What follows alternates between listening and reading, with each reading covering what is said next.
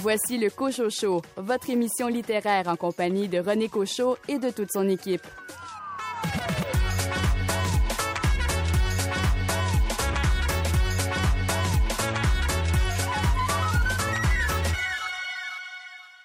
L'écrivaine québécoise Marie-Claire Blais est décédée à l'âge de 82 ans.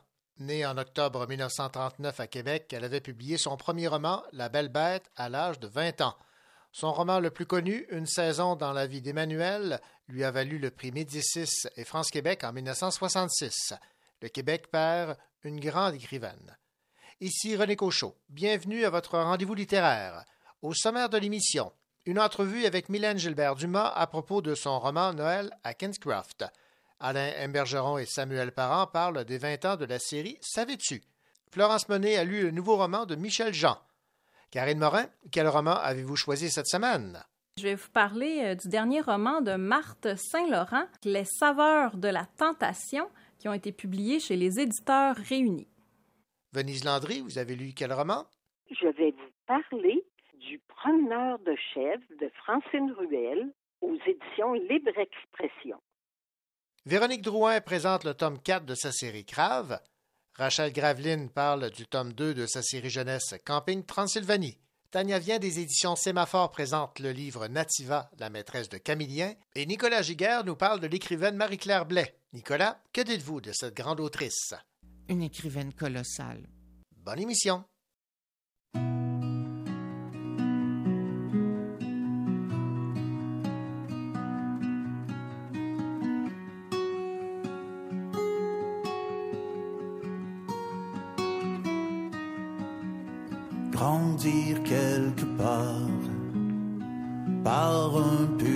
Dans une petite ville. Tranquille sans feu et sans gloire entre deux boulevards quelque part sur une île. Docile. Et je me demande encore si j'ai une destinée. Je me demande jusqu'où je suis, d'où je suis né.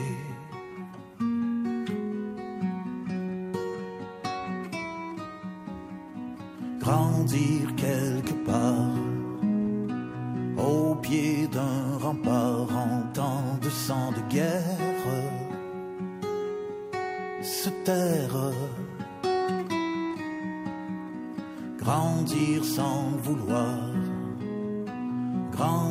sans savoir par l'ombre et la lumière,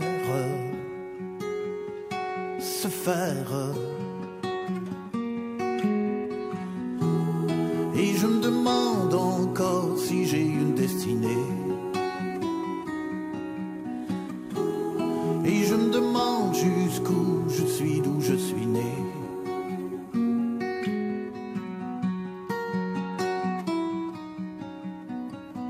Quelque part pour un grand départ sans trop faire de racines, d'épines. Grandir pour grandir, grandir pour partir, qu'une histoire se dessine, s'affirme. Je me demande encore si j'ai une destinée. Et je me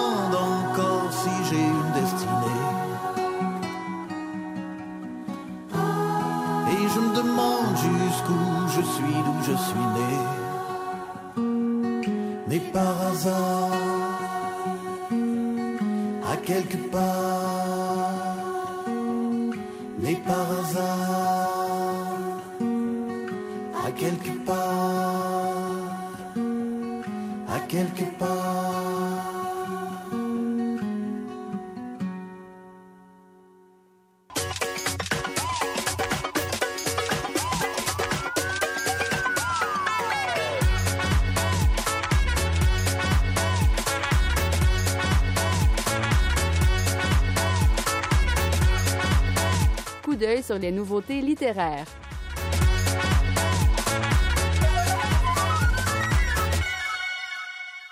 Le tome 4 de la série Crave de l'autriche cherbourgoise Véronique Drouin vient de paraître chez Les Malins. Il a pour titre Délire collectif. Écoutons Véronique Drouin nous résumer l'intrigue. On retrouve Marion et ses amis qui ont franchi une étape importante en traversant le fleuve, malgré les nombreux obstacles qui se dressaient sur leur route. Par contre, quand ils arrivent à Pont-Noir, de l'autre côté, l'endroit s'avère aussi menaçant. Donc, c'est entouré de hauts murs, c'est plombé par la violence puis les disparitions. Le village est en fait aggloméré aux portes du fameux Crasse. Ça va réserver son lot d'ennuis et de révélations pour euh, nos fugueurs du Crave. Donc, euh, il y a même une épidémie qui va se propager, puis qui va modifier le comportement de certains habitants du hameau. Marion et les autres vont devoir affronter de nouveaux ennemis avec euh, l'aide d'alliés qui pensaient pas nécessairement qu'ils réapparaîtraient dans leur vie. Donc, euh, le chemin euh, vers les grandes réponses se déroule, mais va être tout sauf facile. C'était Véronique Drouin qui résumait son roman Crave, tome 4, Délire collectif publié chez Les Malins, nouvellement arrivé en librairie. Ici Karine Morin. Aujourd'hui, je vous parle du roman Les saveurs de la tentation, écrit par Marthe Saint-Laurent, publié chez les éditeurs réunis. On prend souvent la mer, cœur naufragé, fragile. Et soudain l'horizon est retrouvé son île.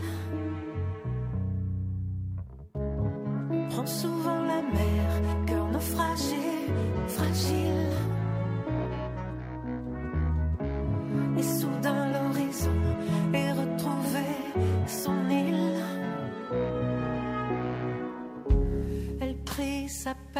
et son manteau.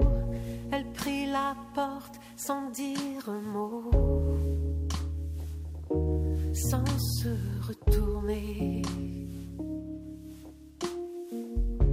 Elle prit lentement l'escalier. Lança dans le vent toutes ses clés. Sans se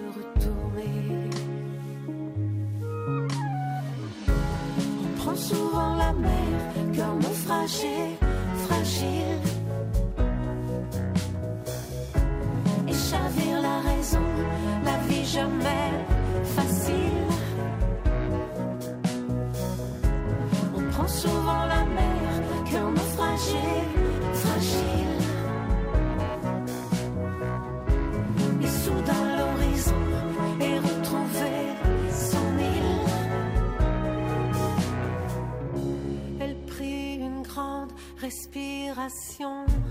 et la plus grande des décisions pour se retrouver. Elle prit un taxi dans la nuit, un avion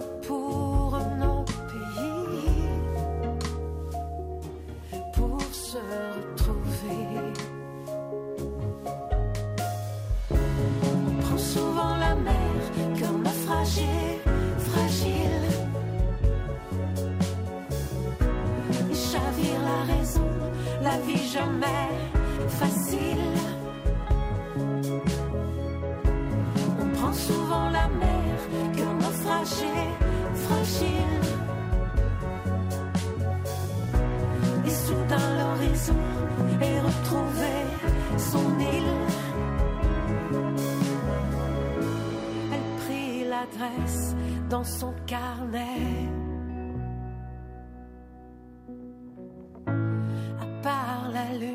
Personne ne savait. Elle prit d'une seule main son courage. Tourna la poignée comme on tourne la page. La porte ouverte, les bras ouverts, les yeux dans l'eau, l'eau de la mer. L'eau de la mer. Elle prit son cœur et son manteau, les déposa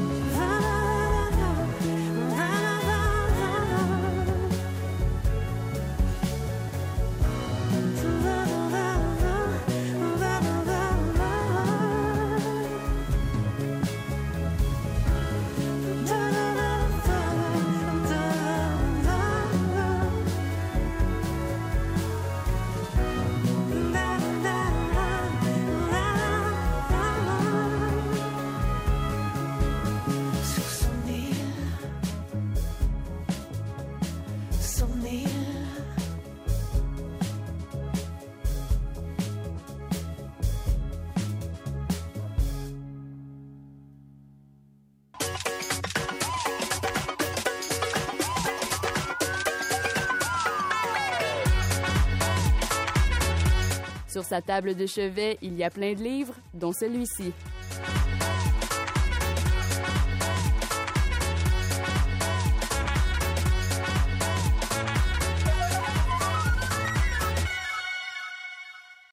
Karine Morin, bien le bonjour. Bonjour René. Karine, cette semaine, vous avez, ben, je pense que vous vous êtes fait plaisir parce que vous avez lu euh, un roman où euh, l'amour triomphe, Les saveurs de la tentation de Marthe Saint-Laurent. Oui, l'amour euh, triomphe euh, dans ce roman-ci. Donc, euh, j'ai eu l'occasion de découvrir l'écriture de Marthe Saint-Laurent sous un nouvel angle cette fois-ci. Donc, dans les dernières années, j'avais pu travailler avec elle à quelques reprises pour faire la révision de certains de ses ouvrages pratiques, puisque c'est aussi une chroniqueuse puis une auteure de divers talents.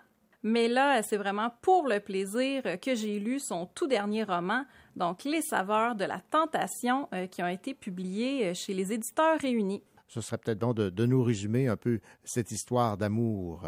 Donc, euh, après avoir frappé un mur dans sa vie personnelle et professionnelle, Aurélie décide d'accomplir l'un de ses rêves, euh, qui est de marcher dans les pas de Camus à Lourmarin, en Provence.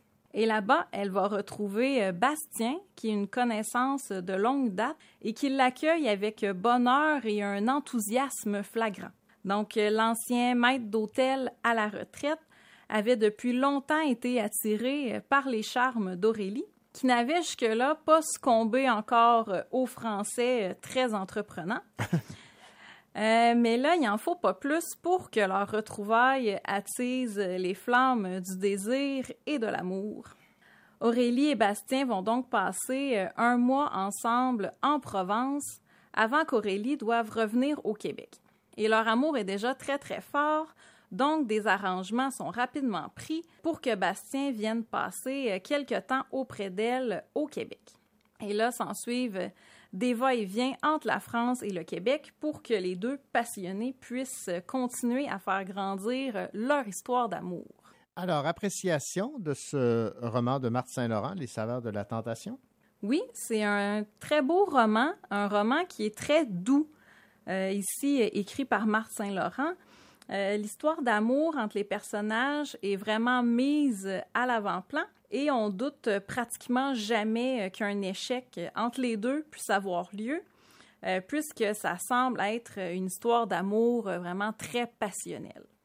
C'est d'ailleurs ce qui, pour moi, en fait un ouvrage intéressant parce que j'avais plutôt l'habitude de lire des romans d'amour où, euh, à un moment donné, euh, les personnages vont être séparés un de l'autre euh, pour toutes sortes de péripéties ou de raisons X ou Y. Mais dans ce roman-ci, les obstacles que vont rencontrer Aurélie et Bastien ne viennent pas les séparer. Au contraire, ils vont vraiment les affronter ensemble, main dans la main, comme le couple très fort et solide qu'ils composent. Et euh, ça peut avoir l'avantage aussi, euh, justement, d'envoyer un, message positif aux lectrices, qui, on va se le dire, est le principal public cible. oui, d'accord. Qui pourraient avoir envie peut-être de baisser les bras dans leur quête de l'homme parfait ou presque parfait. Ici, euh, on leur dit que c'est possible de trouver quelqu'un avec qui partager sa vie, euh, même si on est dans la cinquantaine et même après euh, quelques mariages ratés par le passé. Et on dit aussi que le couple peut devenir vraiment un roc très solide pour affronter euh, toutes sortes de tempêtes que la vie amène, comme la, séparation des deux amoureux par un océan tout de même. Oui, effectivement. Aussi, j'ai beaucoup aimé dans ce roman les recettes que l'auteur euh, partage à la fin de presque tous les chapitres. Euh, je trouvais que ça apportait une touche unique à l'œuvre et que ça venait bien compléter les chapitres où euh, ces idées de repas-là étaient proposées. Donc le roman, après l'avoir lu pour le plaisir, mais ben, il peut avoir une deuxième vie parce qu'on pourrait s'en servir, par exemple, comme d'un livre de recettes, puisque c'est quand même 21 recettes qu'on retrouve à l'intérieur. Ah, quand même. Donc, euh, c'est euh, un roman que j'ai bien aimé lire euh, et qui se lit, à mon avis, dans la douceur, en se laissant porter par les mots de l'auteur et par l'histoire d'amour passionnée entre Aurélie et Bastien. Ben voilà une histoire d'amour qui se déroule bien et qui se finit bien. C'est pas merveilleux, ça? C'est tout ce qu'on demande. Alors, Les saveurs de la tentation de Marthe Saint-Laurent un, roman d'amour que nous recommande fortement Karine Morin, publié chez les éditeurs réunis. Merci, Karine. Ben, ça fait plaisir, René.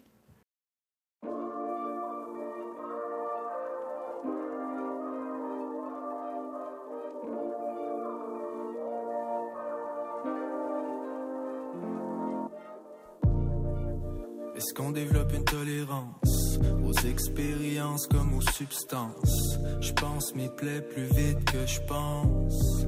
Depuis que je vis avec ton silence, j'étais down plus bas que la terre.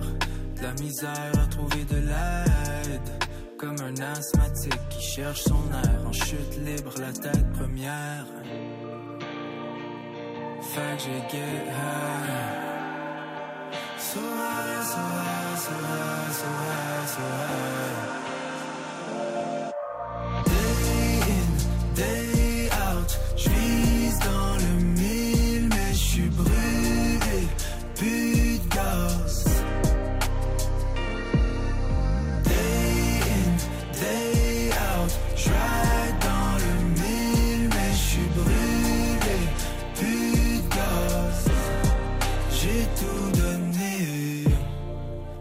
Pas dire avec les déboires. Je bouillonnais comme de l'eau sur le poids. Fait que je me suis guette un cahier noir. Puis j'ai brouillonné dedans tous les soirs. J'aurais braillé les larmes de mon corps. Balancé mon cœur de tous les bords. Une chance que dans ma poche j'avais mes proches. Des pompes up quand je file tout croche. Fait que j'ai high. so high, so high, so high, so high.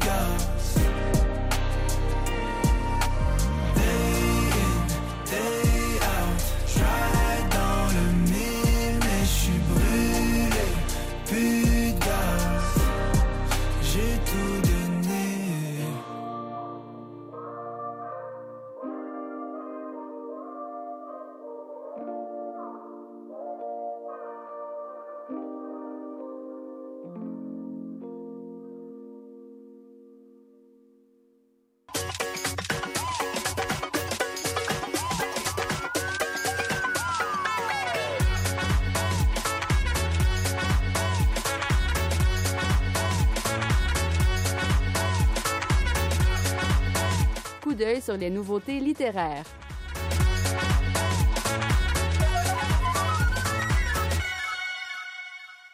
L'autrice Rachel Graveline est de retour chez Victor et Anaïs avec Camping Transylvanie, alors que dans le tome 1, on découvrait que le bonhomme Satter prenait sa retraite. Dans le tome 2, il est question de la grande ouverture. Écoutons Rachel Graveline nous parler de cette suite de Camping Transylvanie, tome 2. Dans le premier tome, on retrouvait notre bonhomme 7 heures un peu anxieux euh, dans cette ère moderne avec tous ses enfants qui sont de plus en plus solidaires à ses yeux. Et c'est son ami Dracula qui lui proposait d'ouvrir un camping monstrueux. Dans ce second tome, on est donc dans la course à l'ouverture du camping. Et Dracula, dans sa grande motivation, prend des réservations, il est très motivé, c'est le vendeur du groupe. Alors lui, il a hâte à l'ouverture. Mais Bonhomme 7 heures étant euh, de nature organisée, avec toujours ses petites listes, on le revoit ici euh, avec son petit calepin. Et lui, il fait plutôt le tour des chantiers. Où c'en est? Qu'est-ce qu'on fait? Qu'est-ce qui est construit? Et chaque monstre a un secteur, notamment les zombies. Eux, ils ont un marais à eux. Mais les zombies se plaignent de ce marais parce qu'il paraît qu'il y a des mauvaises odeurs et là, ils veulent déménager. Hein? Euh, ils sont pas d'accord avec le fait d'hériter de cet endroit, mais Bonhomme 7 heures ne comprend pas parce qu'évidemment, euh, des zombies, ça n'a pas une odeur très fraîche non plus. Et de fil en aiguille, à force de vouloir euh, régler tous les problèmes du camping, il va perdre son petit calepin précieux et c'est la panique. Parce que là, les catastrophes surviennent et s'empilent. Vont-ils être capables d'être prêts pour la grande ouverture du camping Transylvanie? C'était Rachel Graveline qui nous parlait du tome 2 de sa série Camping Transylvanie, qui a pour titre La Grande Ouverture, publié chez Victor et Anaïs, maintenant arrivé en librairie.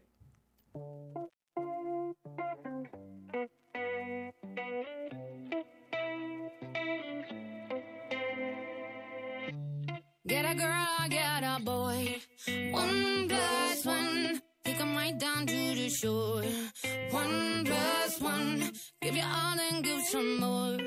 One plus one. Let the music free your soul. Yeah, bunks and rungs.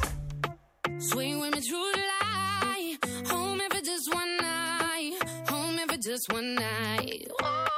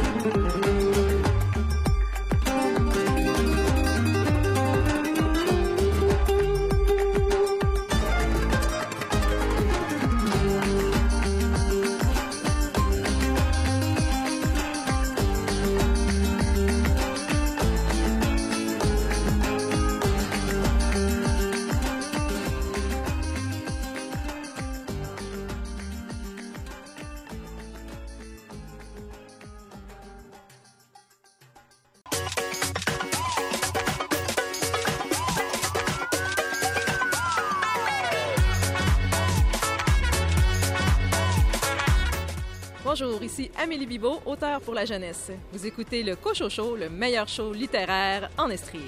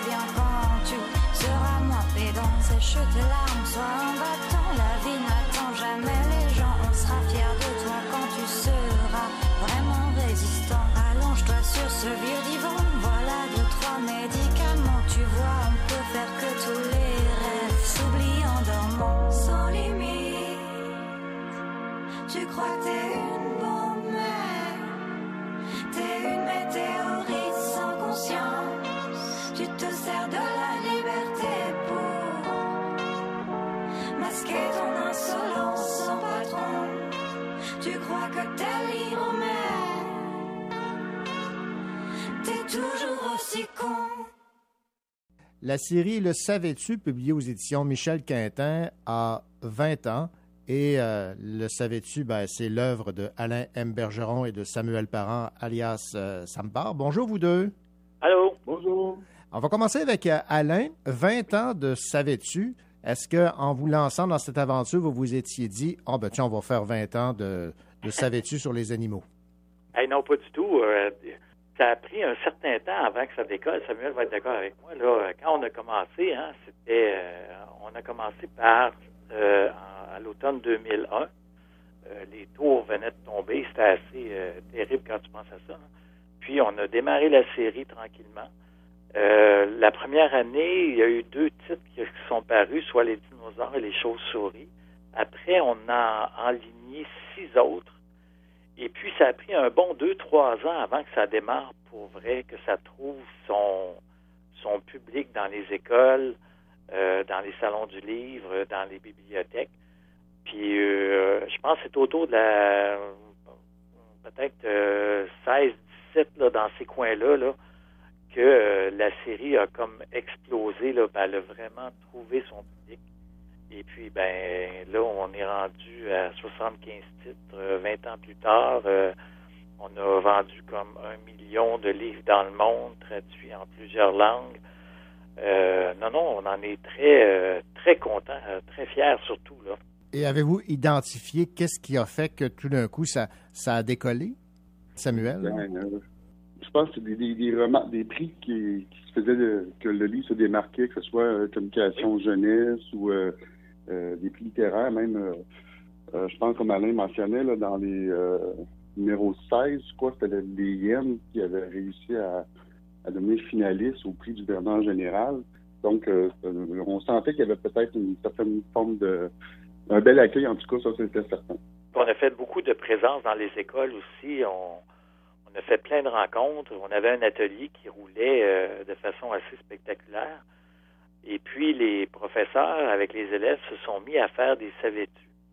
Euh, ils se sont accaparés la série, puis l'ont adaptée euh, à leurs élèves. Alors, euh, ça l'a aidé au, au sentiment d'appartenance à la série, puis d'ident- d'identification, puis de d'affection pour les livres aussi. Là, Euh, les enfants se sont mis à les collectionner, les profs aussi. Dans dans les premiers salons qu'on allait avec Savaitu, on avait l'impression qu'on on entamait quelque chose, mais après quelques années, justement, on a senti qu'il y avait un écho dans les écoles, des retours qu'on avait, que ce soit des parents ou des professeurs ou des élèves. C'était très gratifiant. puis très, euh, très- on, on sentait qu'il y avait quelque chose qui... Oui, les fils se sont allongés dans les salons du livre. Ça, c'est toujours bon signe. Maintenant, est-ce que c'est le, le mélange d'information et, et d'humour qui, euh, selon vous, a fait en sorte qu'il y a eu un intérêt euh, tant pour les, les amateurs de, de connaissances générales que pour ceux et celles qui souhaitent s'amuser tout en euh, se renseignant ou en apprenant? Ben, je serais porté à dire que oui, parce que ben, justement, la, la- la collection s'inscrivait dans ce créneau-là, c'est Mhm. lire et s'instruire, rire et s'instruire. Et puis, euh, oui, je pense que c'était justement aller chercher, même des fois, des, euh, que ce soit des informations croustillantes ou des, développer sur des, gags croustillants. Je pense que ça l'amenait un certain intérêt. Puis la bande dessinée devenait un bon vecteur aussi. devenait quelque chose qui était euh, un bon un, un bon véhicule pour transporter justement cette information-là en restant ludique, mais en même temps avec euh, autant jouer en jouant avec l'anthropomorphisme que, que les, les gags euh, loufoques. Ça pouvait amener à quelque chose de, de, de stimulant, intéressant, que ce soit au niveau graphique, au niveau humoristique et informatif. Pour les enfants, c'est plus euh, c'est plus imagé. Donc, ah oui, c'est vrai. Un verre solitaire qui mesure euh, 10 mètres, ben ça aussi, ça, ça a plus de punch. Euh, une puce qui peut sauter jusqu'à 10 000 fois en, en une heure. Les enfants vont s'en rappeler plus. Là. Puis les enfants, ils, une fois qu'ils ont lu l'information, ben ils s'empressent de la, partager avec leurs parents sur l'heure du souper. Fait que ça donne des scènes assez amusantes. Bon, euh, j'aimerais parler à, Samuel euh, du, euh, du fait que il y a certains des, animaux qui sont évidemment qui se retrouvent dans cette série, le, savais-tu, qui au départ pourraient nous, faire peur. Bon, entre autres les hyènes, prenons celle-là, ou encore les, les chauves-souris, mais vous réussissez à les rendre sympathiques, ces, euh, ces animaux qui normalement euh, doivent nous effrayer. Ça, ça vous fait plaisir, ça? Ben, ça, c'est un beau défi, certain. Le- euh, je me rappelle encore euh, certains, euh, certaines images des illustrations de, dans la livre, entre autres des, des araignées. Oui. On s'entend que donner un air sympathique puis anthropomorphique justement avec un- que ce soit un, un mammifère, c'est plus simple. Ils ont deux yeux, ils ont, ils ont, ils ont, ils ont des pattes, ils ont le nombre de pattes qu'on a. Mais euh, arriver avec un araignée qui a pas qui a huit yeux, qui a huit pattes, puis que de- ils n'ont pas la même morphologie qu'on pourrait retrouver sur d'autres euh, sur d'autres animaux. ça rendait pas la chose si simple, mais c'est un beau défi. Mais quand j'arrivais à, à ajuster les courbes et les lignes pour arriver à quelque chose de mignon, euh, comme je me rappelle, il y avait une petite araignée qui, qui, se faisait, qui se faisait gronder par son père parce qu'elle avait elle avait fermé la porte. Son père voulait que la porte reste ouverte pour que les mouches rentrent pour pouvoir en manger. Euh, la, la, la, la petite bête de l'araignée, euh, je la trouvais ça, je la trouvais super sympathique. Je me disais, ben justement, ça, surtout quand ils sont tellement détestés, tellement craints, ben, c'est un beau défi que j'ai d'essayer de leur rendre, de leur donner une petite âme euh, sympathique. Ben, ouais, ben, c'est réussi. Maintenant, là, on parle des euh, 20 ans de la série Le, Le savais-tu? Vous avez fait, vous n'avez pas fait le tour euh, de la faune en- encore, là. Vous avez encore plein, plein d'animaux à nous faire découvrir?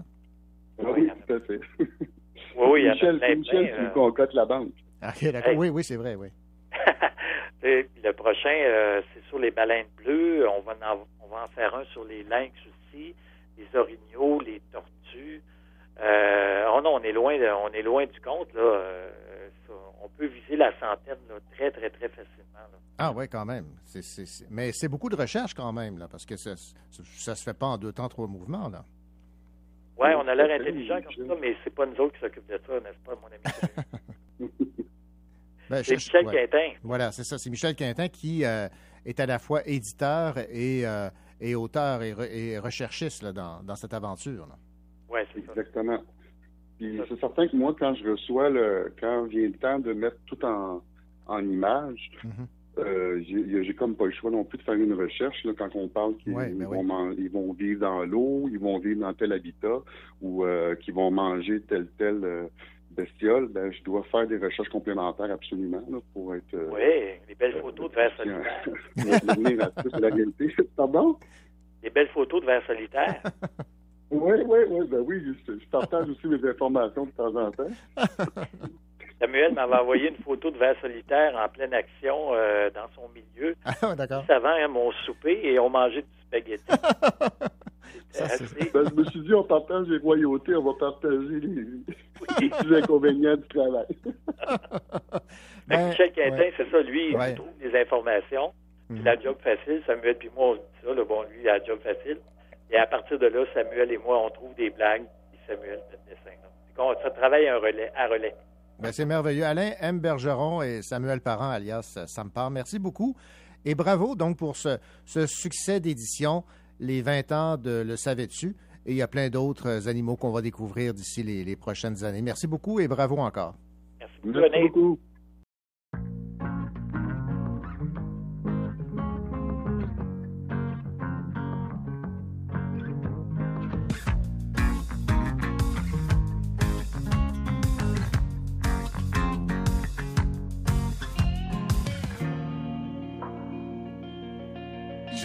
Partir, je pense, je crois que tu vas revenir, je croise les doigts, ton regard en avant trace ton chemin. Tu sais, je suis patient, mais je t'attends en vain. Je te vois partout, quand le ciel brille dans les murs de la maison, ceux de la ville. Je te vois partout. Mes yeux scintillent et tout devient flou. Je pars en vrille, je te vois partout.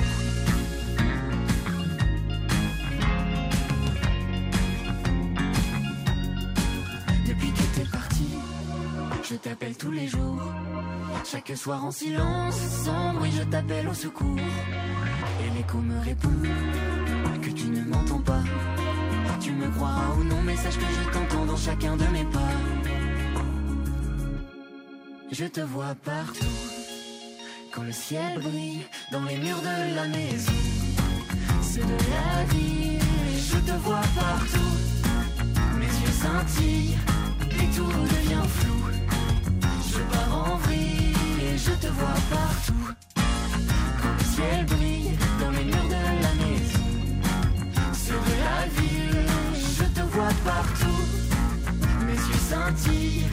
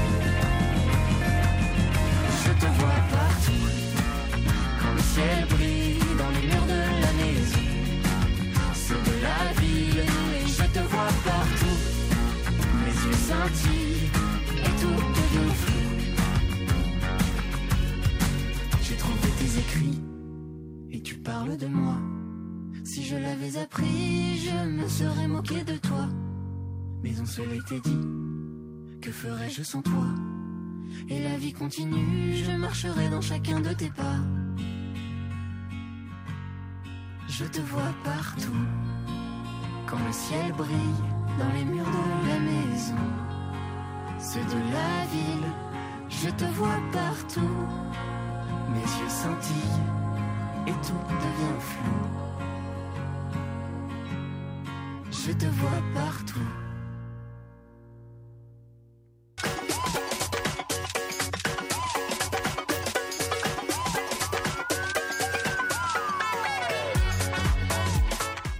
Sur sa table de chevet, il y a plusieurs livres. Florence Méné.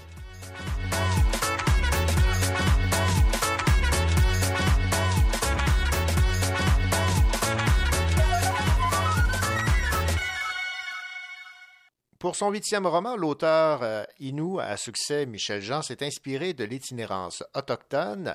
Le titre de son roman signifie Montréal en langue mohawk. Et pour euh, parler de cette nouveauté de Michel Jean, nous avons Florence Menet. Bonjour Florence. Bonjour René, ça va bien? Ça va très bien et vous? Oui, oui, merci. Contente de vous voir. Ben moi aussi. Florence, vous aimez beaucoup euh, la plume de Michel Oui. Jean. Évidemment, les, les attentes sont euh, élevées avec son succès, entre autres, pour euh.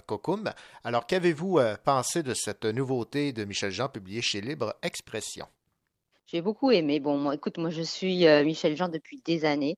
Euh, vraiment, c'est quelqu'un qui a une plume, je trouve, à la fois sobre, sensible, euh, tout en retenue. hein, c'est la force du moins, moins et plus. Et je l'aime particulièrement quand il parle de ses racines, des peuples autochtones, de leurs souffrances, aussi de leur grandeur. Un pop, c'est pas misérabiliste.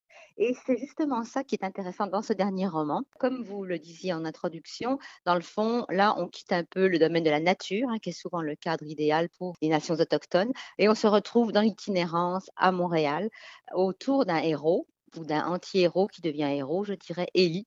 Euh, à sa sortie de prison, il a commis un crime euh, a priori atroce et il se retrouve comme ça parachuté à Montréal, au Square Cabot, à la dérive.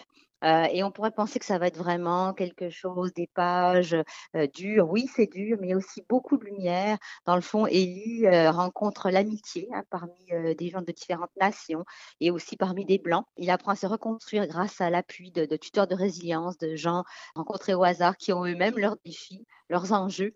Mais à travers toute la noirceur, puis toute la difficulté de tous ces gens qui sont souvent invisibles, hein, qu'on qu'on croise sans les voir, ces itinérants, on rencontre des êtres exceptionnels, des êtres qui ont une force intérieure qui demandent qu'à s'allumer, qu'à se rallumer. Donc, dans le fond, c'est un roman qui m'a paru très lumineux et, et pas noir du tout. Je trouve que ça fait du bien parce que hein, on, on s'entend que ces temps-ci, autour des, des questions autochtones, c'est beaucoup, beaucoup de drames. C'est terrible ce Ouais. qu'on entend.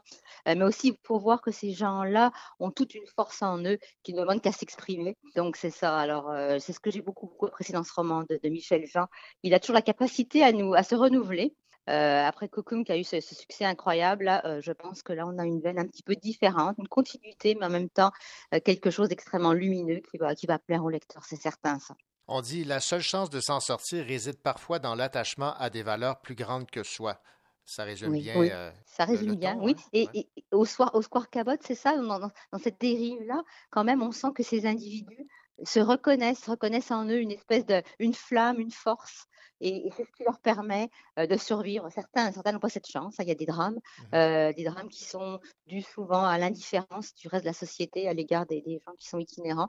Mais euh, plusieurs reprennent pied et reprennent espoir. Et, et ça qui est beau dans le roman, je trouve. Ben voilà, merci beaucoup Florence Monet pour cette critique de cette nouveauté de Michel Jean publiée aux éditions Libre Expression. Ça a été un plaisir. Merci, mon cher René. Au plaisir.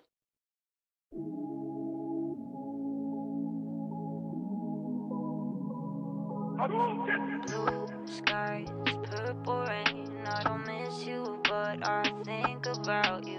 Blue skies, purple rain. I miss calling out your name. Anyway, c'est la vie, vie, vie, vie, vie, vie, vie, vie, vie, vie. Anyway, c'est la vie, vie, vie, vie, vie, vie, vie, vie, vie, vie. Yeah, c'est la vie, mon bébé, ma darling. Je dois me cacher, je suis connu dans tout Paris. Les jours passent, on se rapproche de l'enfer. Je m'endormir, me réveiller avant-hier.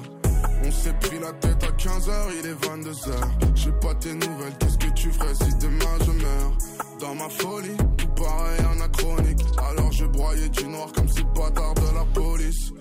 Eyes cold, tears dry, too proud to cry. We no. I'm just calling out your name. Anyways, said I V, V, V, V, V, V, V, V.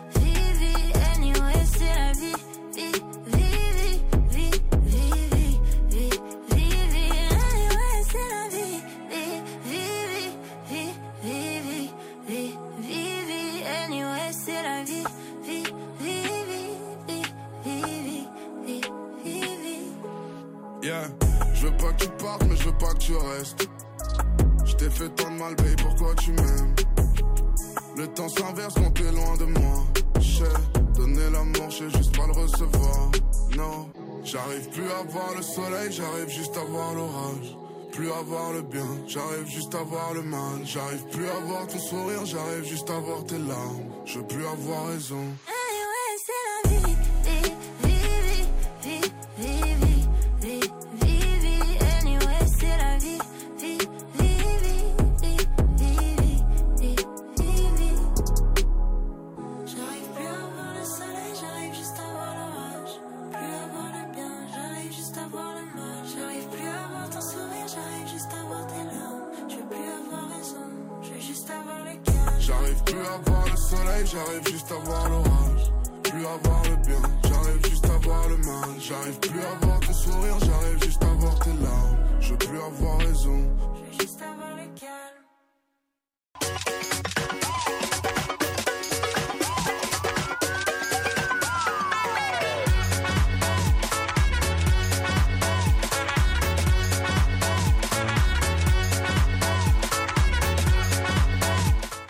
Les nouveautés littéraires.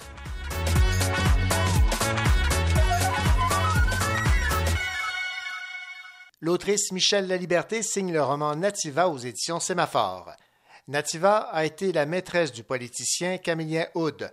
Michelle Laliberté brise un tabou vieux d'un siècle pour réhabiliter la mémoire de sa grand-tante.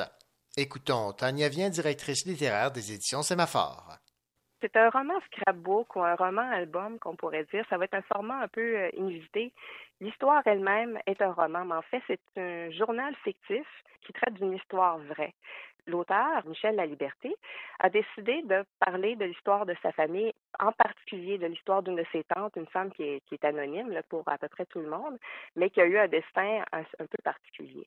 Elle met cette histoire-là entre les mains de sa grand-mère qui euh, est placée dans un foyer et qui va écrire, avant de perdre la tête, tous ces souvenirs-là. Elle a avec elle euh, une collection, on, se- l'imagine, de photos, de, coupons, euh, de coupures de presse et tout ça. Elle dit, il faut, il faut que je parle de Nativa avant que tout s'efface, avant que tout s'oublie, un peu pour réhabiliter l'image de sa sœur. Ils ont vécu le destin que plusieurs jeunes filles là, ont vécu dans ces années-là. On part de 1884 à 1955, donc c'est un peu un roman historique. Les deux filles, en fait, Florida et Nativa, ont été arrachées de leur famille, ont été envoyées aux États-Unis à la mort de leur mère. Donc déjà, il y a eu des déchirures euh, re- relationnelles. Les deux filles, encore arrivées aux États-Unis, ont été séparées l'une de l'autre. Nativa qui a été envoyée dans un pensionnat et euh, Florida qui a une vie familiale un peu plus normale auprès de sa tante. Elle, allait, euh, elle habitait chez sa tante, elle allait à l'école.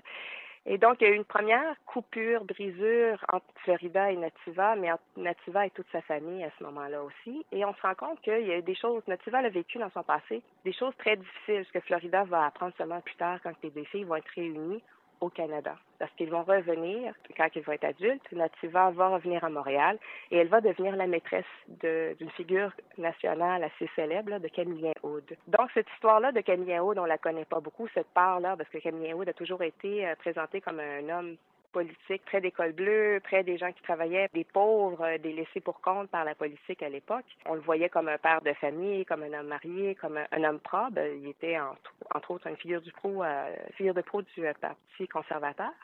Mais on n'a jamais parlé justement parce que les gens ne savaient pas euh, de cette histoire-là qu'il avait une maîtresse. Et on va parler entre autres de ce rôle-là de Nativa en tant que maîtresse, mais en tant que femme effacée, en tant que celle qui est toujours anonyme, celle qui est dans l'ombre, mais celle qui souffre un peu, qui va vivre de l'ombre et d'illusions, même si elle était toujours la tante qui était parée de beaux bijoux, parée de beaux vêtements, qui était celle qui est devenue riche. En fait, c'était de l'apparat pour cacher la douleur. Et euh, c'est un livre extrêmement touchant. C'est donc, c'est rempli d'anecdotes euh, familiales, une collection d'anecdotes familiales. Ça va être aussi, un, comme je parlais tout à l'heure de romans scrapbook ou de romans album, ça va être aussi soutenu, cette histoire-là, réelle, mais euh, traduite de façon fictive. Ça va être soutenu par des documents d'archives. Donc, on a des photos, une preuve tangible que tout ça a probablement existé. C'est un roman qui joue justement très finement et justement sur cette, cette ligne-là vraiment floue entre ce qui participe au monde de la fiction et ce qui est étayé par euh, des archives historiques.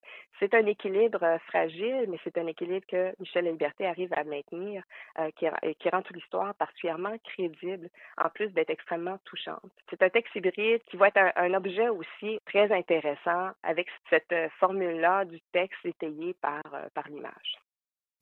C'était Tania Vien, directrice littéraire des éditions Sémaphore, qui parlait du roman Nativa de Michel Laliberté, arrivé en librairie.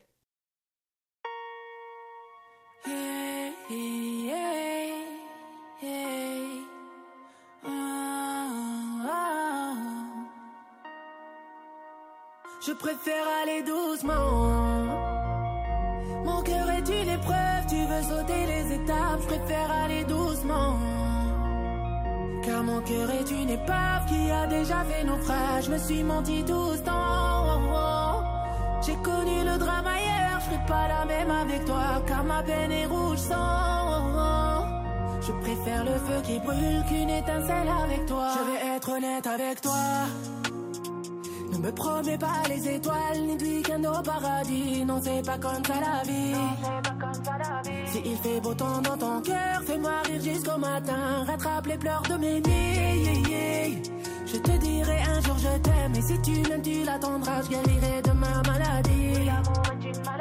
Y'a comme une odeur de méfiance, comme un goût de sentiment. Je préfère aller doucement. Mon cœur est une épreuve, tu veux sauter les étapes. Je préfère aller doucement. Car mon cœur est une épave qui a déjà fait naufrage. Je me suis menti tout ce temps. Connu le drame ailleurs, je fais pas la même avec toi. Car ma peine est rouge sang. Je préfère le feu qui brûle qu'une étincelle avec toi. Ralentis, tu vas trop vite. Mes sentiments à la dérive. Si mon passé me paralyse, je sais qu'il n'y a que toi qui fera la diff. J'ai des noms de ma liste. Eh, D'autres avant toi m'ont blessé, mon cœur sous anesthésie. Du temps faudra me laisser, non je ne peux pas maintenant. D'y croire encore j'essaye, mais laisse-moi cicatriser. Je ne veux pas que tu sois mon pansement. Je préfère aller doucement. Mon cœur est une épreuve, tu veux sauter les étapes. Je préfère aller doucement. Car mon cœur est une épave qui a déjà fait naufrage. Je me suis menti tout ce temps. J'ai connu le drame ailleurs, je fais pas la même avec toi.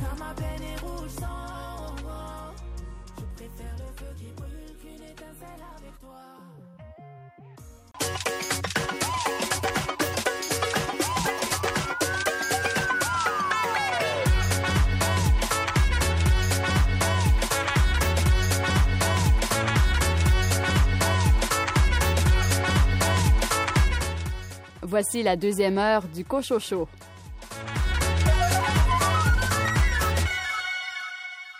Au sommaire de cette deuxième partie d'émission, une entrevue avec Mylène Gilbert-Dumas à propos de son roman Noël à Kingscroft. Venise Landry, vous avez lu quel roman? Je vais vous parler du Promeneur de chèvres de Francine Ruel aux éditions Libre Expression. Justine Laberge-Vaugeois de la formation Alpha Rococo a écrit un livre jeunesse illustré qui a pour titre Un hérisson dans le bedon. Natacha Canapé-Fontaine signe un premier roman. Et Nicolas Giguère nous parle de l'écrivaine Marie-Claire Blais décédée cette semaine. Nicolas, que dites-vous à propos de cette grande autrice? Une écrivaine colossale. Bonne deuxième heure.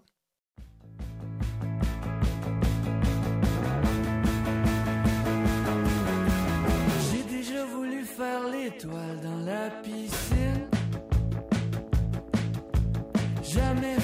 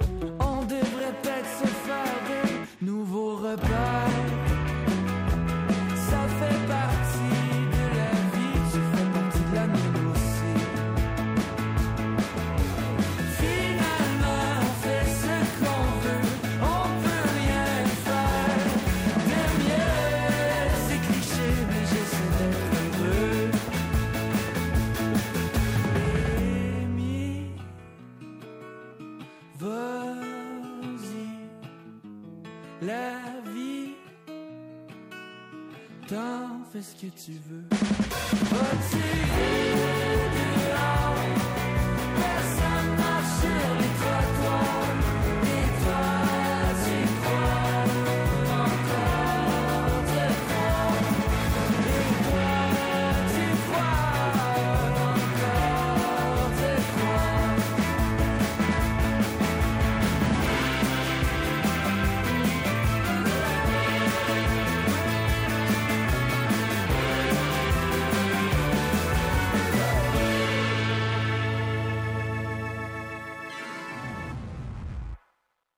Natacha Canapé-Fontaine vient de publier son premier roman, Noétakwan, Un silence pour un bruit, aux éditions XYZ.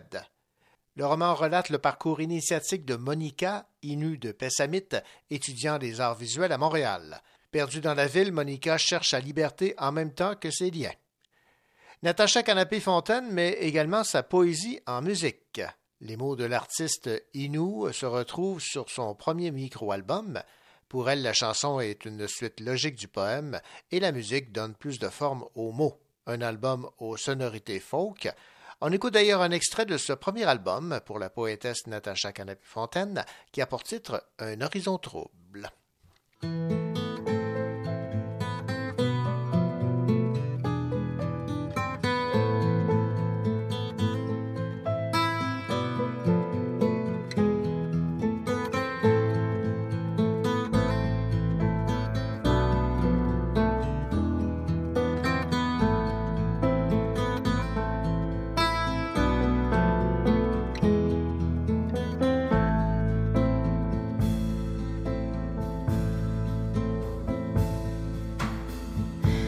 Je couche un horizon trouble à la surface des usines en papier. En passant par les champs de tourbe, je m'écorche les pieds. Au loin, à l'intérieur des cabines, même le bois dit qu'il n'en sait rien. Le ciel rouge prend sa carabine. Il ne reste plus rien. Ce n'est pas nous aujourd'hui, ce sera qui demain. Et si on s'enfuyait d'ici, on prendrait quel chemin?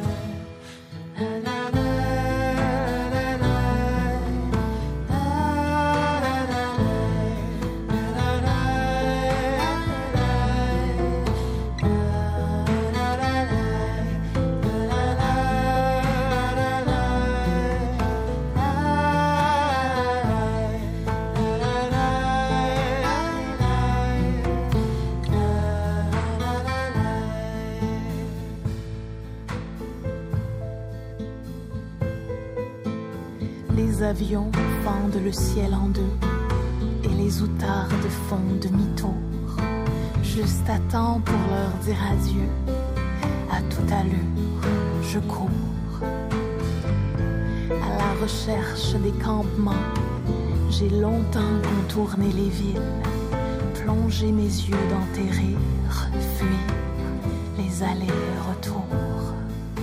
Si ce n'est pas nous aujourd'hui, sera qui demain Et si on s'enfuyait d'ici, on prendrait quel chemin Ce sera qui demain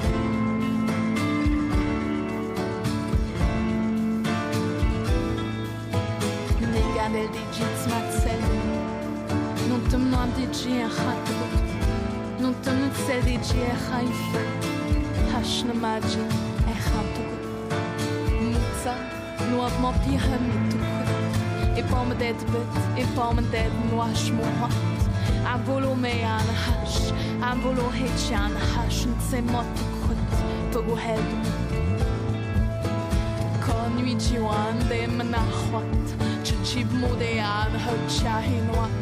是寂寞的羊和柴火。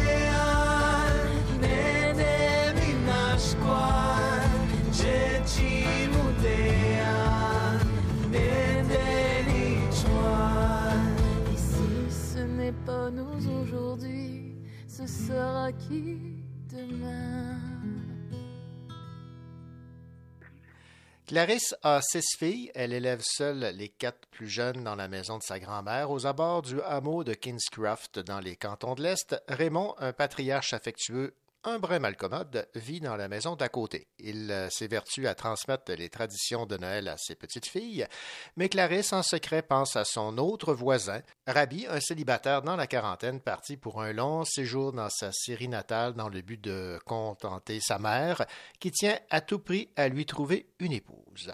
Voilà le résumé de ce conte de Noël pour adultes, Noël à Kingscroft, signé euh, Mylène Gilbert-Dumas. Mylène Gilbert-Dumas, bonjour. Bonjour. Mylène, un conte de Noël, mais pour adultes.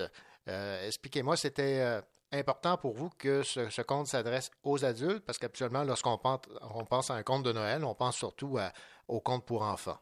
C'est un conte, en fait, à cause de comment il est écrit. Parce que ça commence au début où on, on sent très bien que c'est comme moi qui est assis au bord du feu avec tout le monde autour, puis je raconte une histoire. C'est la forme narrative, si on veut, qui est un conte. Il y a la magie de Noël dans le sens que la nature intervient dans l'histoire entre Clarisse et Rabbi, son voisin. Il faut que ça se passe comme une histoire de Noël. Alors, c'est raconté comme une histoire de Noël et la nature avec la neige et tout ça, ça intervient dedans. Et euh, à cause de ça, on a fait un conte. Mais en fait, c'est un roman comme j'aime en écrire, avec une belle histoire, avec euh, une ambiance, le fun, là, puis des, péripéties au travers de ça. Et c'est une histoire familiale, surtout une histoire familiale qui se déroule dans le temps des fêtes l'année ben, passée, en 2020. Mais c'est pas mon histoire, c'est une histoire inventée, mais qui met dans l'esprit des fêtes, je pense, parce que moi, c'est ce que je voulais faire avec. Ouais, inspiré quand même en partie d'expériences vécues de votre part, et surtout de cette euh, pandémie là, qui nous a affectés et qui a grandement euh, chamboulé les, plans de ceux et celles qui voulaient célébrer en famille. Oui, c'est ça. Ben moi, j'aime remplir ma maison dans le temps des fêtes. Tu sais, ça arrive à chaque année, je fais un- plusieurs parties dans, dans le temps des fêtes. Puis là, l'année passée, avec, euh, on pouvait faire des parties, après ça on pouvait en faire deux, après ça on pouvait plus en faire. Ben, il y avait, il y avait tout ce stress là autour. Ah, J'ai commencé le roman le 1er décembre parce que ça, bon, on imaginait bien qu'on ne se verrait pas dans le temps des fêtes. Puis je m'étais dit, c'est pas vrai que je vais passer des fêtes plates. Alors je me suis fait des fêtes le fun dans mon livre. Alors à tous les jours, j'écrivais. Il y a 25 chapitres. À tous les jours, j'écrivais un chapitre. Donc on suit les, les aventures de mes personnages, mais en même temps que nous, on vivait les choses, hein, parce que toutes les choses qu'on apprenait, euh, qui changeaient, les règles qui changeaient, les règles sanitaires et tout ça, euh, ben, ça paraît dans le livre, mais c'est pas la trame du livre, c'est comme juste le fond, le bruit d'écho dans le fond, que, parce que l'important, c'est Clarisse qui essaie d'organiser un réveillon de Noël pour sa grosse famille, parce qu'elle a six enfants, puis euh, puis il y a son père qui vit à côté, puis c'est c'était c'était pas facile à organiser. Alors c'est assez rigolo aussi par bout là, parce que faut, maintenant on peut en rire. Quand on était dedans, on la trouvait pas drôle, mais maintenant on, maintenant on peut bien rire de ça. Puis oui, en fait, c'est c'est les, les bon évidemment moi mes voisins c'est des, des Syriens, puis euh, pour moi c'est c'est devenu euh, c'est- rentré dans ma vie en même temps que la pandémie parce que mes voisins étaient bien mal pris quand tout a été fermé tout d'un coup. Leur français était pas très bon, alors ils sont rentrés dans ma vie puis on s'est mis à les aider puis bon ben toute cette culture là est rentrée au travers de ça. J'ai pris un prof d'arabe puis là tout le monde me racontait des autant mes voisins que mon prof d'arabe me racontaient des histoires. Alors je suis partie avec ces morceaux là et j'ai placé ça dans notre culture à nous. Alors, le voisin de Clarisse, c'est un Syrien qui vit des aventures comme celles que me racontent mes, mes voisins. Et, euh, et c'est ça. Alors, ça donne un roman, euh, un, roman qui, bon, il y a une touche très personnelle. C'est le fait que, que les, les Syriens sont rentrés dans ma vie comme je les ai fait rentrer un peu dans la vie de, de, de Clarisse. Mais, euh, mais l'histoire de Clarisse, elle est très personnelle parce que parce qu'elle a une grosse famille, puis euh, une grosse famille comme dans l'ancien temps, c'est pas c'était pas nécessairement voulu. Alors elle, elle, fait du mieux qu'elle peut avec ce que la vie lui a donné. Et, euh, et j'aime j'aime sa, sa, sa grande force et sa grande ouverture. Je lui ai donné un peu pro- probablement de moi aussi cette grande ouverture là parce que on a eu beaucoup de Syriens qui sont arrivés dans les dernières années. Puis on n'a pas tendance à ouvrir beaucoup nos portes à ça, alors qu'en en- moi, avec la pandémie, on- nous, ça nous a fait plaisir de les aider. Puis je voulais que ça rentre dans le roman, ça. Cette, euh, cette ouverture, toute cette découverte-là. Euh, moi, quand j'ai beaucoup, beaucoup de travail, je, je m'inquiète pas pour le souper. Je sais que ma voisine va venir me porter à souper. Alors, euh, c'est, c'est cette, cette familiarité-là, ce grand accueil-là, puis ils sont, ils sont extrêmement généreux, c'est, c'est culturel. Alors, ça me fait plaisir de les aider. Je, je reçois bien plus que, que, que ce que je leur donne, puis ça me permet de, de créer à partir de ça. Ouais, comme cadeau, ça peut être l'ouverture d'esprit, euh, si on reste dans l'esprit des fêtes. Là. Oui, oui, oui, c'est ça. En fait, ça, mais ça fait très, ça, ça fait très Noël, hein, parce que moi, j'ai beaucoup fait de recherches sur les traditions de Noël, d'où ça vient, nos histoires de cartes de Noël et tout ça. Puis bon, mais je savais pas quoi faire avec, parce que je fais, comme je disais, je fais toujours des parties dans le temps des fêtes, puis on parle de ça, puis c'est toujours très présent. J'aime ça raconter à mes invités d'où vient telle tradition. Alors là, j'ai pris toute cette connaissance-là, puis je les ai mis dedans. Alors alors Raymond, qui est mon vieux malcommode, lui, il est en train de lire le livre, un livre qui explique les traditions de Noël, puis il explique tout ça à Clarisse. Puis ils sont pas toujours émerveillés de savoir d'où vient, par exemple, les cartes de Noël. C'est pas romantique comme, Pas vraiment, là. comme, comme origine, non, c'est ça. Mais le fait qu'on fêterait, on fêtait euh, Noël euh, bien avant la naissance de Jésus-Christ dans, dans, dans l'Occident. Euh, avec des branches puis des lumières et des branches de sapin puis des lumières de sapinage et tout ça. Alors j'aime, j'ai beaucoup aimé transmettre ça à l'intérieur du livre parce que c'est nos traditions. Puis moi, je sais d'où ça vient, mais je me dis quand les gens vont lire le livre, ben, ils vont dire ah oui, c'est pour ça qu'on met les, couronnes et toutes ces choses là. là. Ben, Mylène Gilbert-Dumas, euh, la personne, l'autrice qui fait des recherches, qui s'intéresse à l'histoire et aux faits, et euh, on la retrouve, même si c'est d'abord et avant tout euh, une belle histoire d'amour et de Noël. Oui, oui, absolument. Moi, j'aime, j'aime toujours. euh, bon, je suis très curieuse de nature, puis je lis toujours sur plein de sujets. Alors, p- pour moi, les, les fêtes, je trouve que ça leur donne encore une plus grande, plus, plus de profondeur encore quand on sait d'où viennent euh, certaines de nos traditions. Il y en a qui sont rigolotes, comme les cartes de Noël. Je vous dis, c'est vraiment rigolo. C'est, un homme qui n'avait pas le temps de répondre à son courrier. Il y en avait, c'est un peu comme nous aujourd'hui, on a reçu trop de courriels. lui, il avait eu trop de courriers sur son bureau. Puis, il a inventé les, il a fait faire un petit dessin de Noël, puis il a écrit au verso, par, un de ses artistes, ses amis artistes, puis ensuite il a écrit au verso, je vous réponds bientôt, passez des belles fêtes, là, quelque chose comme ça, puis il a envoyé ça.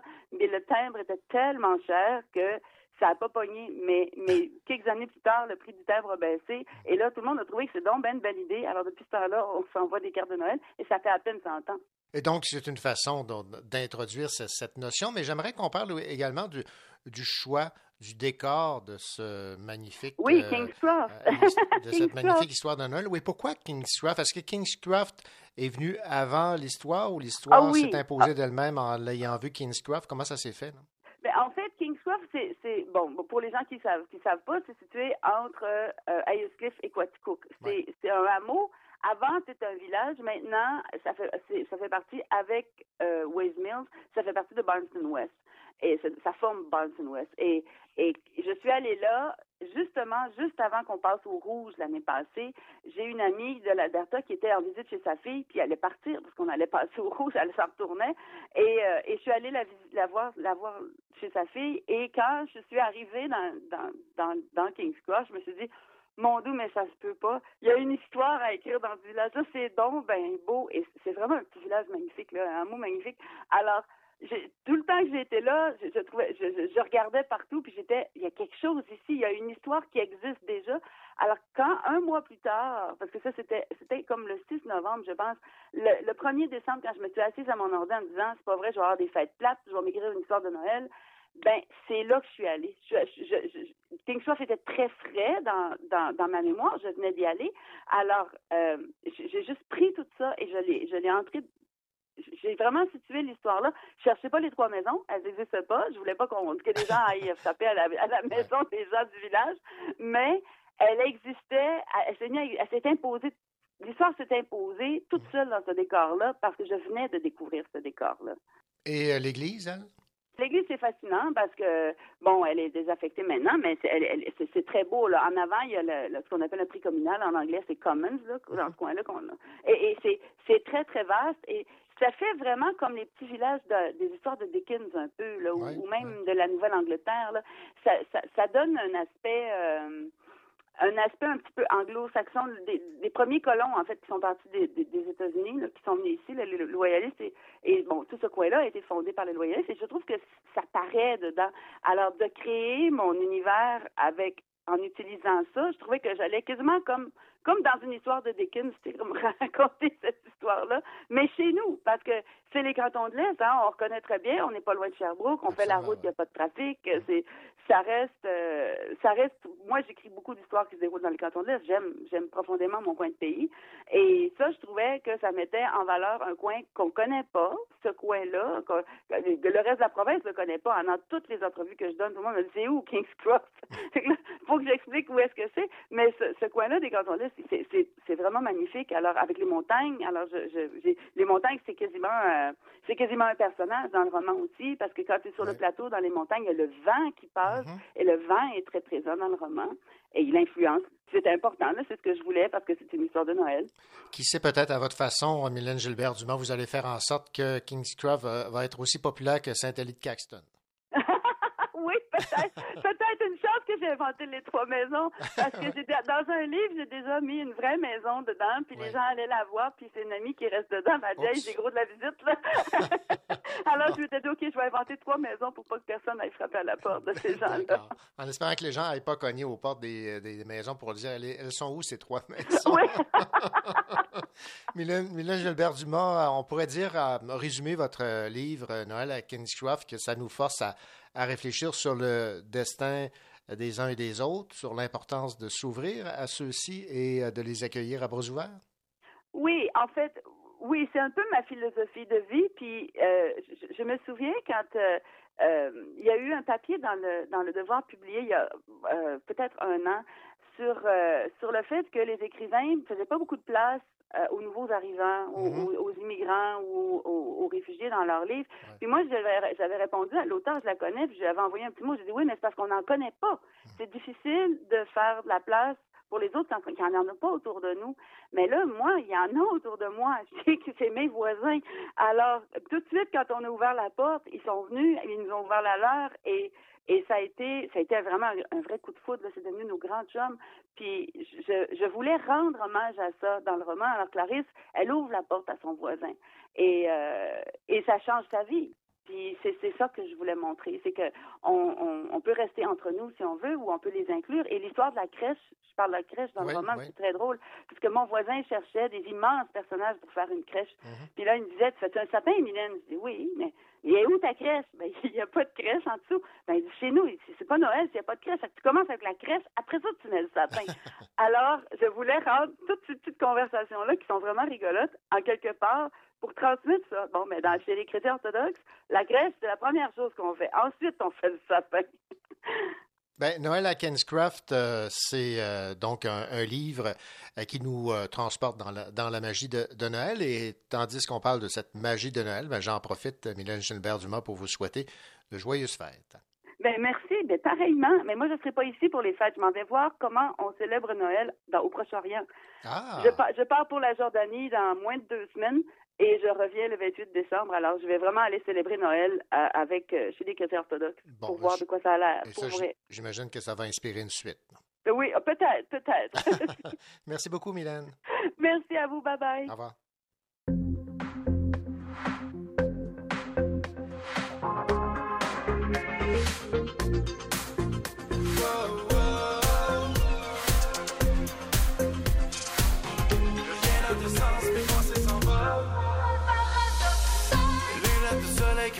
Je trouve le sommeil quand le jour se relève. Sourire aux lèvres, mais quand tu m'énerves, mais je deviens célèbre. Je pars à l'avance, j'arrive en retard. Je peux retenir ma langue et parler du regard. Besoin d'oxygène, j'allume un cigare. Les pieds sur la scène, j'ai brisé ma guitare. Paradoxal, on paraît bestial. Quand on s'exprime dans des paraboles sales. Coupe en cristal, tout le monde se régale. Désolé, faut que je parte comme un colis postal. Je dis la vérité, même dans les mensonges. Quand t'arrêtes de chercher, tu trouves les réponses. Tu pensais gagner, mais te jeter l'éponge. Décolle.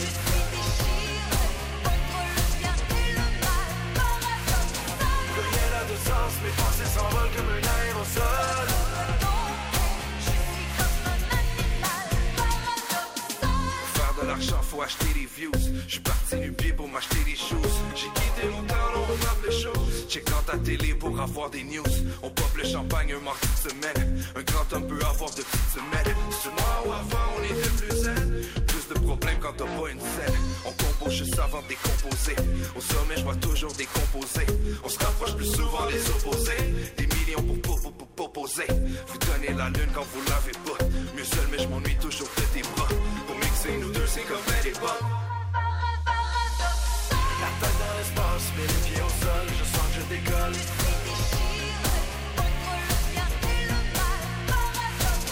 Plus rien n'a de sens, mes pensées s'envolent comme un aérosol.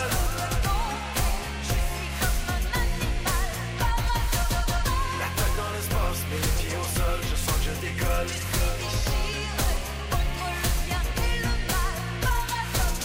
Plus rien n'a de sens, mes pensées s'envolent comme un aérosol.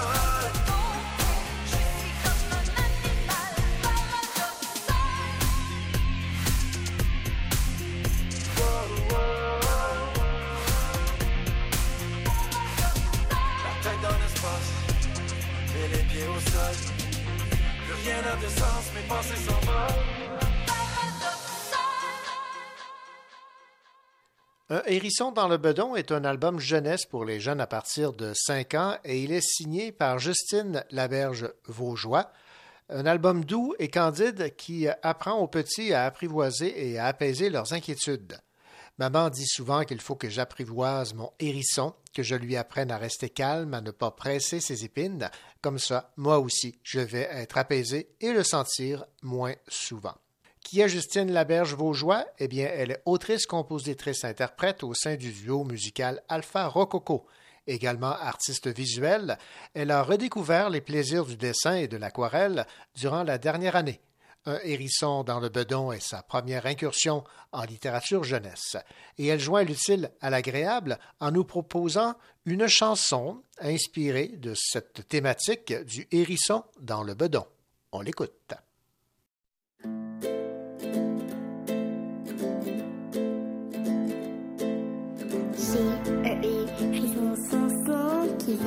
Dans mon bedon quand il sort ses épines pines. J'ai le ventre qui pique, pique. Il faut faire de l'attention, apprivoiser son hérisson quand il sort tous ses piques, piques. Surtout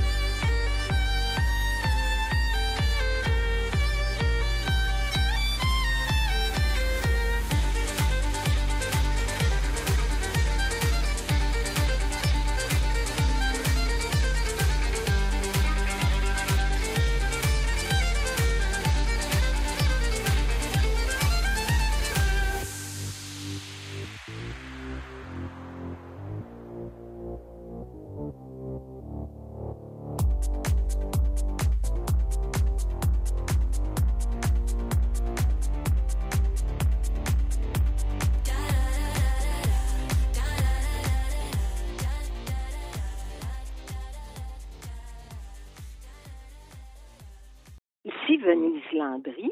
Dans quelques minutes, je vais vous parler du Promeneur de chèvres de Francine Ruel aux éditions Libre Expression.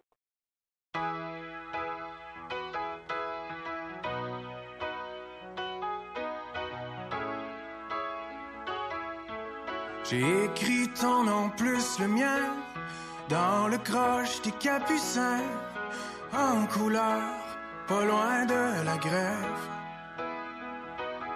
Sais, je suis jaloux de ton rouge à lèvres.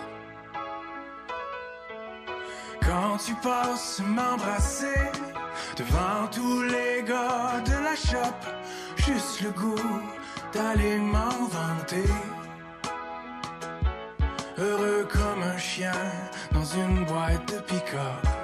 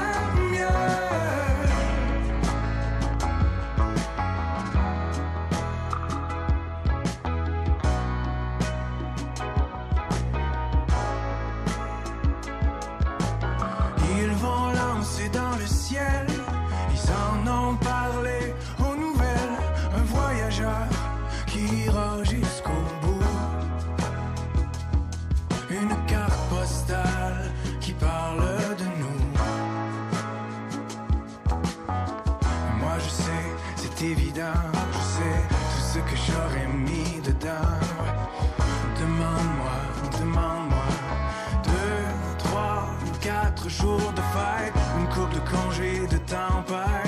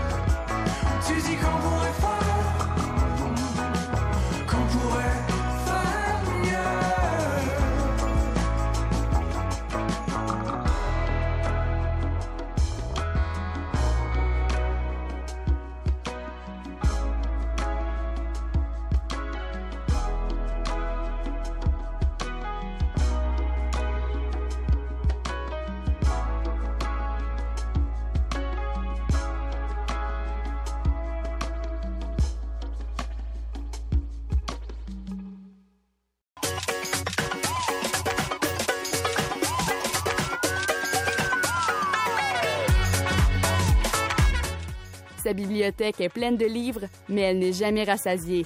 C'est pourquoi elle a ajouté ce livre.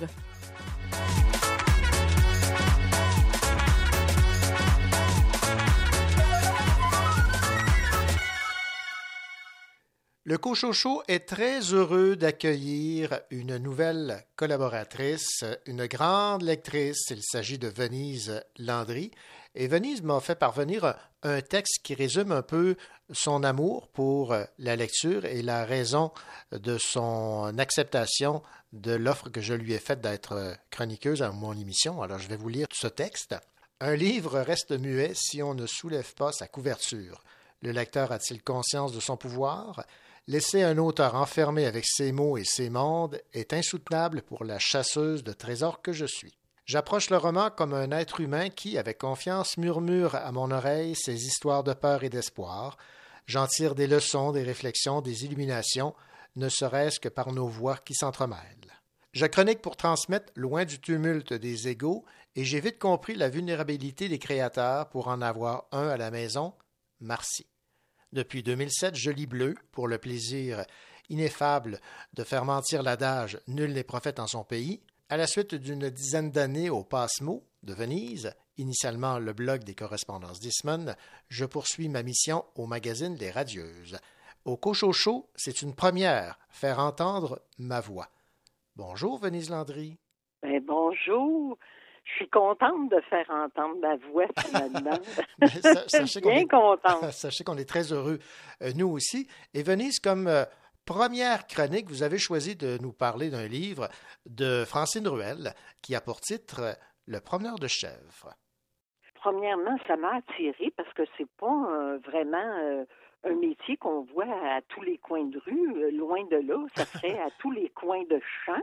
Parce que ce que j'ai appris, en faisant une petite recherche, parce que ça m'intriguait, c'est que j'ai appris que Francine Ruel, elle a eu un déclencheur, elle a été inspirée par une ferme à Sutton, qui est une chèvrerie et qui offre ce service-là, qu'on se promène, que le touriste là, se promène avec euh, le troupeau de chèvres. Ça existe, parce que j'ai trouvé ça surprenant dans le livre. C'est un grand-père qui, aux nouvelles, il voit son petit-fils au journal télévisé et il reconnaît son petit-fils qui est un itinérant dans un campement d'itinérance. Alors, il fait ses recherches, il se retourne sur un dissous, s'en va à Montréal, lui qui est dans les cantons de l'Est, et se met à la recherche de son petit-fils. Il s'appelle Gilles, mais il l'appelle Gilou. Il le trouve, euh, il fallait bien qu'il le trouve parce qu'il fallait qu'il l'amène à la maison parce que toute l'histoire se passe dans la ferme euh, des chèvres. Et euh, au début, euh, le jeune homme, bon, il est content de pouvoir dormir dans un bon lit, mais disons qu'il n'est pas très actif. Là. Le grand-père essaye de, de le stimuler. heureusement, il y a beaucoup d'amour entre le grand-père et son petit-fils. Et le, le petit-fils veut rien savoir d'aller promener des chèvres ou aider son grand-père. Il est fermé à ça. Il se repose, point à la ligne. Et euh, progressivement, c'est un apprivoisement euh, tout en douceur, tout en tendresse. Et on voit euh, que Gilles reprend goût à la vie, puis d'une manière, une vie plus naturelle, que celle qui vivait, hein, parce qu'il prenait des drogues, des moyens pour fuir un peu la dure réalité, tandis que là, près de la nature, bien, il y en a moins besoin. Euh, un petit verre de vin avec son son grand-père, oui, mais euh, c'est ça. Et puis, progressivement, il, il, embarque dans ça, puis il lui arrive toutes sortes de belles choses. C'est un livre finalement réconfortant un livre, euh, Francine Ruel a dit, mon dernier titre était dur, mhm. c'était Anna et l'enfant vieillard qui qui tout le monde, euh, à tout le monde en parle, on l'a un peu su, là, que mhm. c'était son fils. Alors, c'est sûr que c'était très émotif, très dur. Puis l'apprivoisement, c'est peut-être pas fait 100% à son goût, même si ça va mieux, paraîtrait-il, mais quand même. Tandis que là, elle s'est fait plaisir je pense qu'en nous faisant un cadeau à son lectorat, elle a voulu donner un, livre réconfortant après la pandémie. Bien, je pense qu'elle s'est fait un cadeau aussi de voir comment on peut réhabiliter une personne de 29 ans, parce que Gilou, c'est l'âge qu'il avait, puis le, le, ramener euh, progressivement avec la tendresse dans un chemin qui peut l'amener à être plus heureux. Fait que c'est un beau livre, là, qui... On a besoin, de temps en temps, de ces livres réconforts. Absolument. Bref, euh, pour le, temps des fêtes, c'est un, cadeau qu'elle nous fait. Oui, moi je trouve que c'est ça. C'est ça, on en cherche parfois de donner un, même un cadeau à quelqu'un mm-hmm. en sachant qu'il lit pas énormément. Ben euh, des fois c'est bon de commencer par un livre qui se lit bien puis qui nous rapporte euh, un petit une petite chaleur là, dans le cœur. Mais ça, c'est, c'est parfait, là, ce titre-là, Le promeneur de chèvre. La relation intergénérationnelle qui est de plus en plus courante, là, euh, puis de fondamentale, je dirais, dans nos vies, là, nos grands-parents, bien, euh, ça peut être bon pour un jeune comme pour une personne plus âgée, là. Ça ratisse large, là. Le promeneur de chèvre, ça me fait penser à une expérience que j'ai vécue euh, aux îles de la Madeleine. Il y a une chèvrerie qui est établie là-bas et les touristes peuvent aller gambader dans les champs avec une vue imprenable sur les îles de la Madeleine et la mer en compagnie des chèvres. Alors moi aussi, à ma façon, j'ai été un, promeneur de chèvres et ça, m'a beaucoup plu. Ah bon, ben c'est ça, j'avais envie de savoir si ça existait pour vrai. Il paraîtrait que ça existe aussi ben à Sutton. On peut aller aux îles de la Madeleine, là. Tous les prétextes sont bons, mais euh, à Sutton aussi, ils ont une chèvrerie comme ça qui offre euh, des promenades avec le troupeau. Ils, offrent ça. C'était son déclencheur à Francine Ruel. Ben, Venise, ça a été un plaisir euh, de vous entendre parler de ce roman de Francine Ruel, promeneur de chèvres. Et euh, vous, vous, nous avez effectivement donné le goût et d'aller faire un tour avec les chèvres et surtout de lire ce roman euh, si attendrissant de Francine Ruel. Merci. Ah, fait plaisir.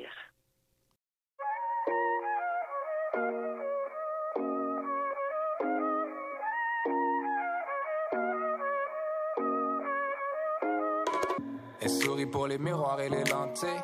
Quand elle m'envoie des photos, elle est sans filtre. Je me fais tirer les ficelles par des filles superficielles sur leur sans fil. Impeccable. Comment t'agences ta robe à tes talons? As-tu déjà pensé agencer ta parole à tes actions? I'm just saying. C'est pas toi, I'm just saying. Je toujours pour le même truc. Ah, les magiciens. J'ai encore vendu mon âme pour une âme sœur. Je sais, je sais, j'avais promis d'arrêter. Je croyais que j'avais trouvé la bonne pour de bon, but my shorty got away. Oh, shorty got away. Chaque fois, c'est la dernière danse. Et puis le refrain revient lentement. Tant qu'on aura le rythme, for real, I ain't gotta worry about a thing. I ain't worry about a damn thing. Toutes les femmes savent danser. Si c'est pas elle, ce sera quelqu'un d'autre. À travers le monde entier. Oh, she got it, now she can't let go. Toutes les femmes savent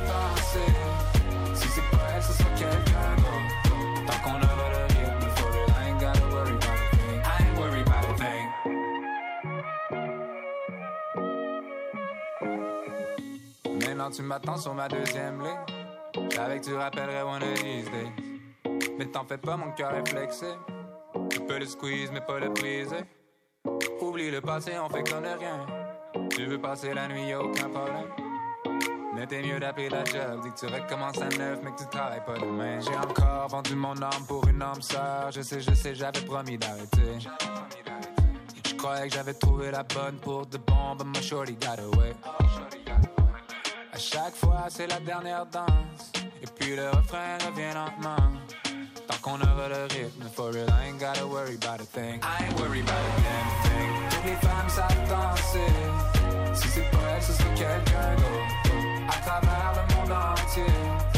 Oh, she got it, now she can't let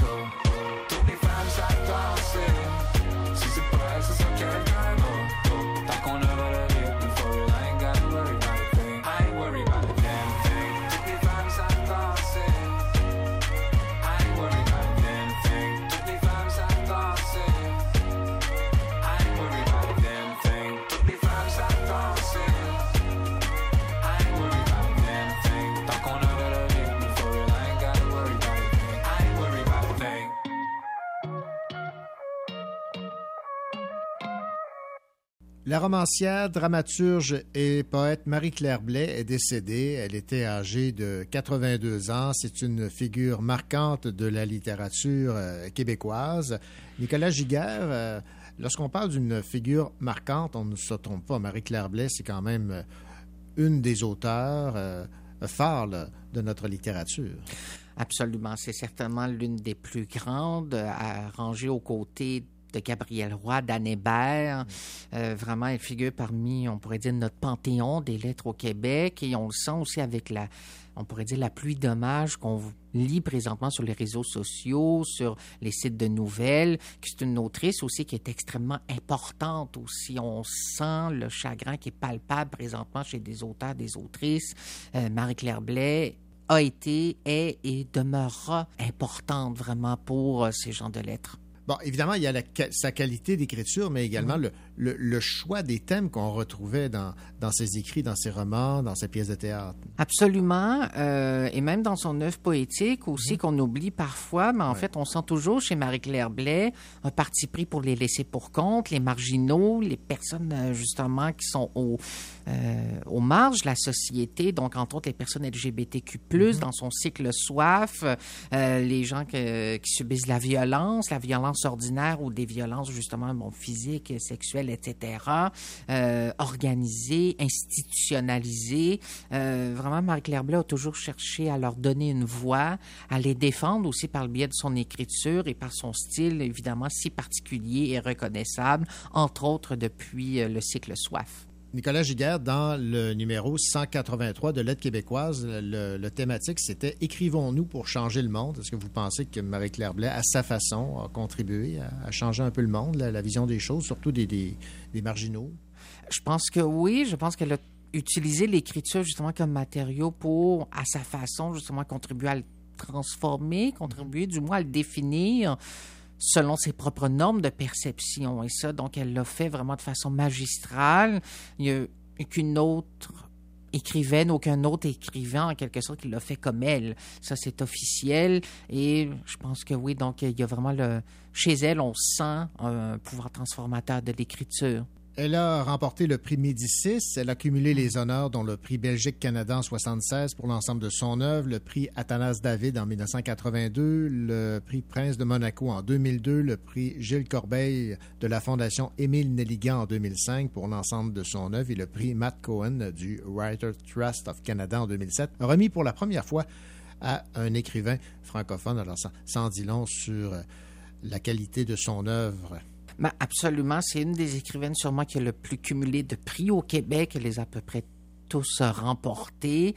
Euh, même on disait là parfois là j'ai déjà entendu moi-même euh, certains qui disaient que c'était probablement la plus nobilisable aussi de nos écrivaines euh, et certainement aussi parce qu'elle a proposé une œuvre aussi qui a transcendé on pourrait dire le très local aussi et qui, qui, qui avait vraiment donc un aspect universel. Il y a vraiment une qualité universelle à son écriture à ses thèmes aussi Euh, bon la violence justement le désir justement de, de singularité euh, la dénonciation des injustices, euh, ça parle à tout le monde finalement. Et ça, ben, on le retrouve dans toute son œuvre.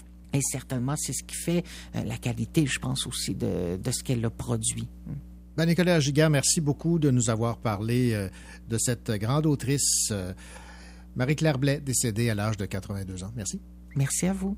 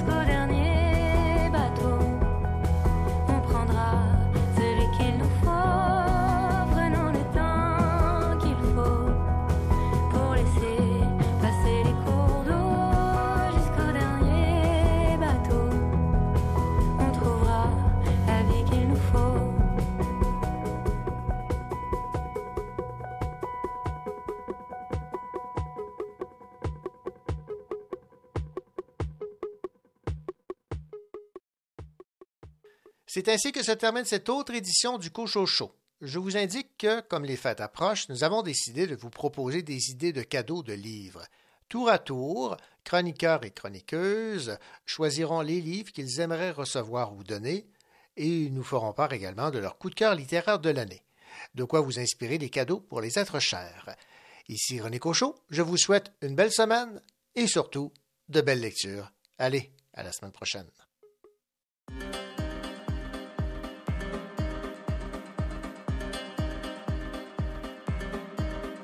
Certaines personnes rêvent d'être au-dessus des autres.